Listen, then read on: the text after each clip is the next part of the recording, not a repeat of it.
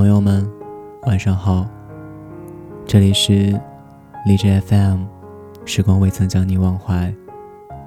我是主播易阳。今天给大家分享的文章是一篇旅行游记。在很多人眼里，稻城都是一个向往已久的地方。然而，今天的这篇文章略有不同。七景年笔下的稻城，不像从你的全世界路过里那样风光旖旎、景色迷人，更多的是荒凉和对往事的回忆。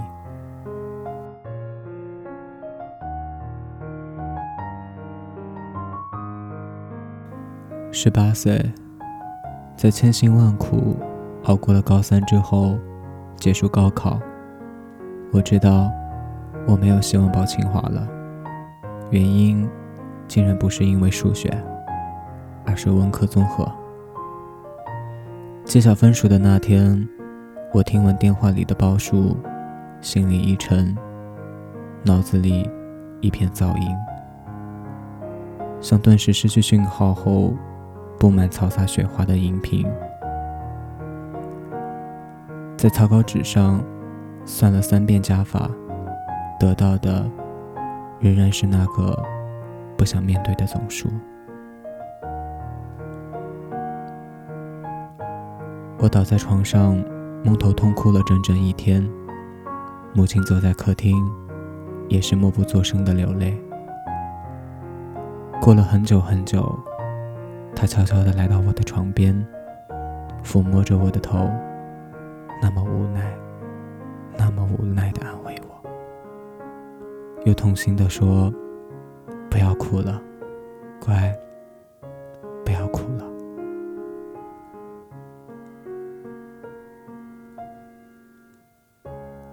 烈日不怜悯我的悲伤，要我致盲。彼时年少过于脆弱，我只知道蒙头痛哭，在七月盛夏。眼泪和泪水一样丰沛而无耻。我仿佛听见生命缓缓关上大门的吱嘎声。我一度以为，我一度那样真真切切的以为，这是我人生中最不可挽回的失败。高中好友都很出色，大部分。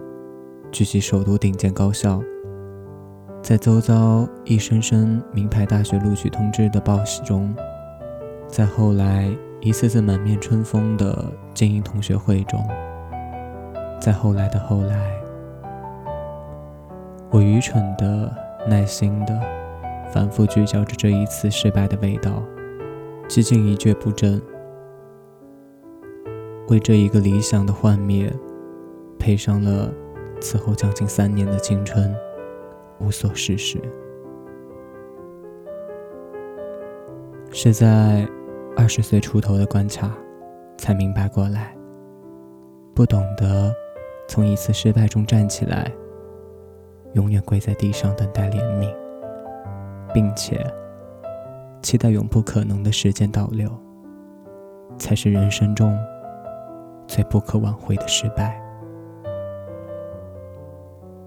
彼时，母亲想要安慰我，像是十点生我与地坛中那个欲言又止的可怜母亲那样，对我说：“带你出去走走吧，老在家里这么不成样子。”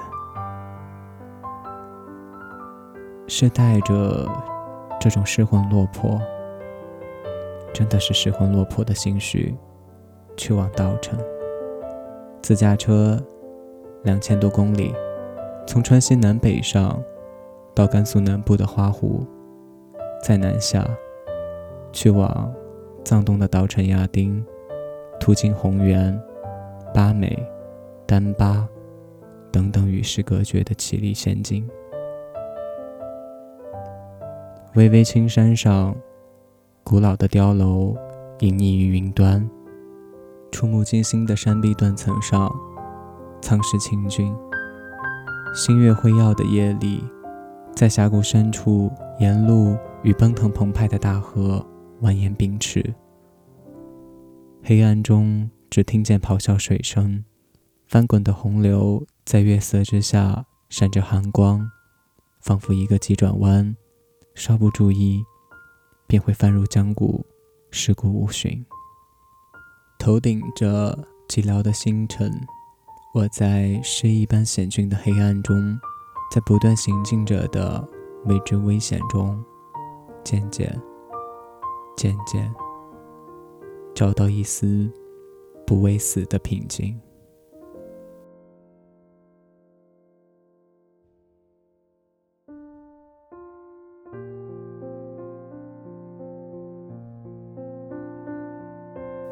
我曾经说过，其实人应当活得更麻木一点，如此方能感知到多一些生之欢愉。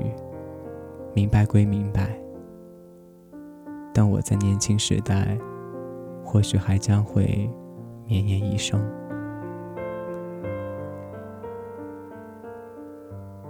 因着性情深处与生俱来的暗调色彩，常不经意间就沉浸在如此的底色中。希望、坚持等等富有支撑力的东西，总是处于在临界流产的艰难孕育中。好像稍不注意，一切引诱我继续活下去的幻觉就消失殆尽。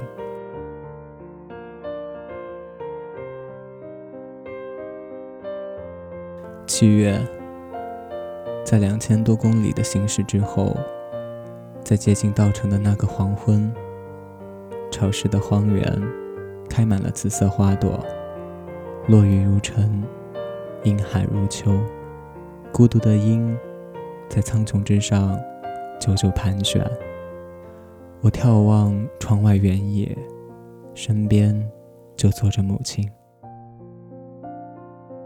高三时，我在外读书，母亲常常专程来看我。一大早赶路三百多公里，给我带来我喜欢吃的东西，热乎乎的捂在包里。外加很多她精心挑选的水果和其他营养品，我由此越发细察什么叫做可怜天下父母心。有一次，他借着出差的机会，又带上很多东西来看我。白天忙完事情，傍晚时才来到学校。母亲就这么静静地坐在我宿舍。干等我一个晚上。那天晚上照历史考试，我急不可待的交卷，匆匆赶回宿舍和母亲相见。没说上两句话，很快就有生活老师催促熄灯。母亲说：“那我走了，你好好的，要乖。妈妈相信你会努力的。”我送母亲到校门口，那时下着雨，时间已经是快十一点。母亲想让我早点回去，就说司机已经来了，宿舍关门了不好。我想也是，生活老师不太好说话，我就先回了。而后来的事情是，那晚下着雨。本来应该接他的那个司机，在市中心吃完饭局，早就已经醉得不省人事，睡得连电话都听不到。母亲瞒着我，要我赶紧回宿舍睡觉。他自己一人站在学校外面空旷的公路边，等着打车回去。可是因为过于偏僻遥远。他打不到车，她一个孤身女子，在黑暗的马路边，直到深夜凌晨。后来手机也没了电，无法求助。偶尔飞驰而过的车，像划不燃的火柴一样，擦着它一闪而过。没有一辆停下。可是换言之，即便是有停下的一辆，该有多危险，天知道。母亲冷得发抖，她最终足以幸运的拼到了一辆出租车，凌晨才狼狈落魄的赶回去，因为受寒病了一个星期。高三结束了很久，后来有次母亲轻描淡写的对我说起这件事情的时候，我们正在吃着午饭。我强忍着眼泪放下碗筷，走进厕所，咬着自己的嘴唇，忽然痛彻心扉的哭了起来，眼泪剧烈，却没有发出一丝声音，然后迅速的洗脸。按下抽水马桶的按钮，佯装上完厕所，然后平静地回到饭桌上。我心想：如果那个夜晚母亲发生什么不测，那我余生我如何能够原谅自己？幸而她平安无事。我不知道除了考上一个体体面面的名牌大学，还有什么。能够报答母亲的一片苦心，这也是为何我高考失落后这么久以来无法摆脱内疚感和挫败感。我觉得我对不起他，他给予我的不过是这样一个简简单单的期待，期待我考上一个好大学，希望我争气。为着这样一个简单的期待，十八年如一日的偿付着无微不至的关爱。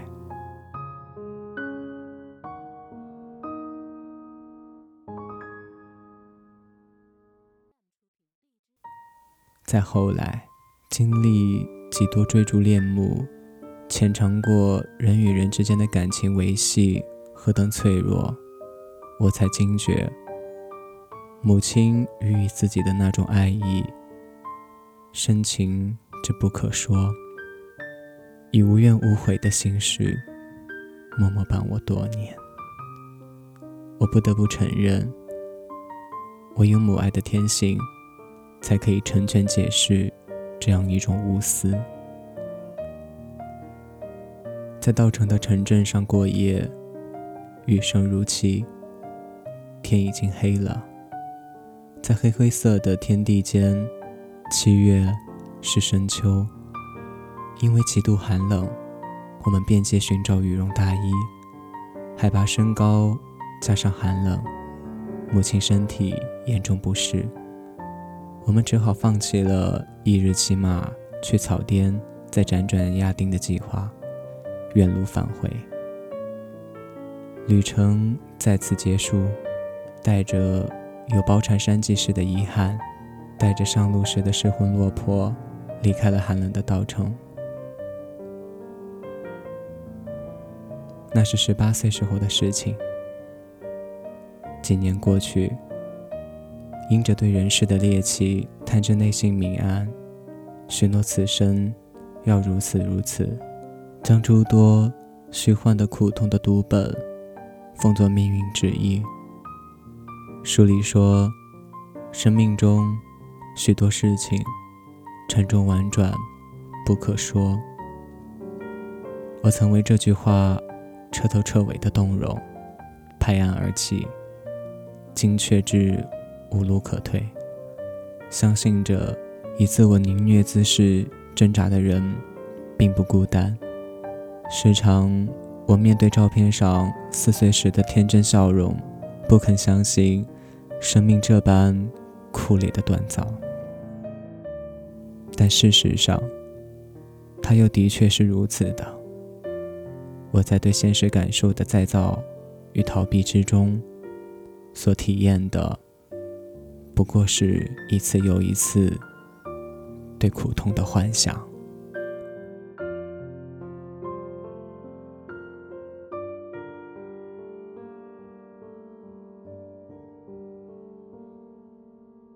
在我的所有旅行当中，稻城是最荒凉的一段旅途。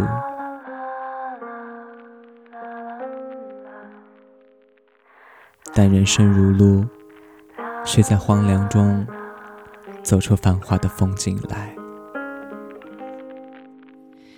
那天黄昏，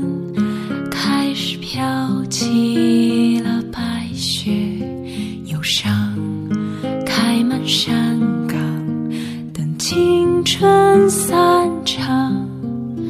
午夜的电影，写满古老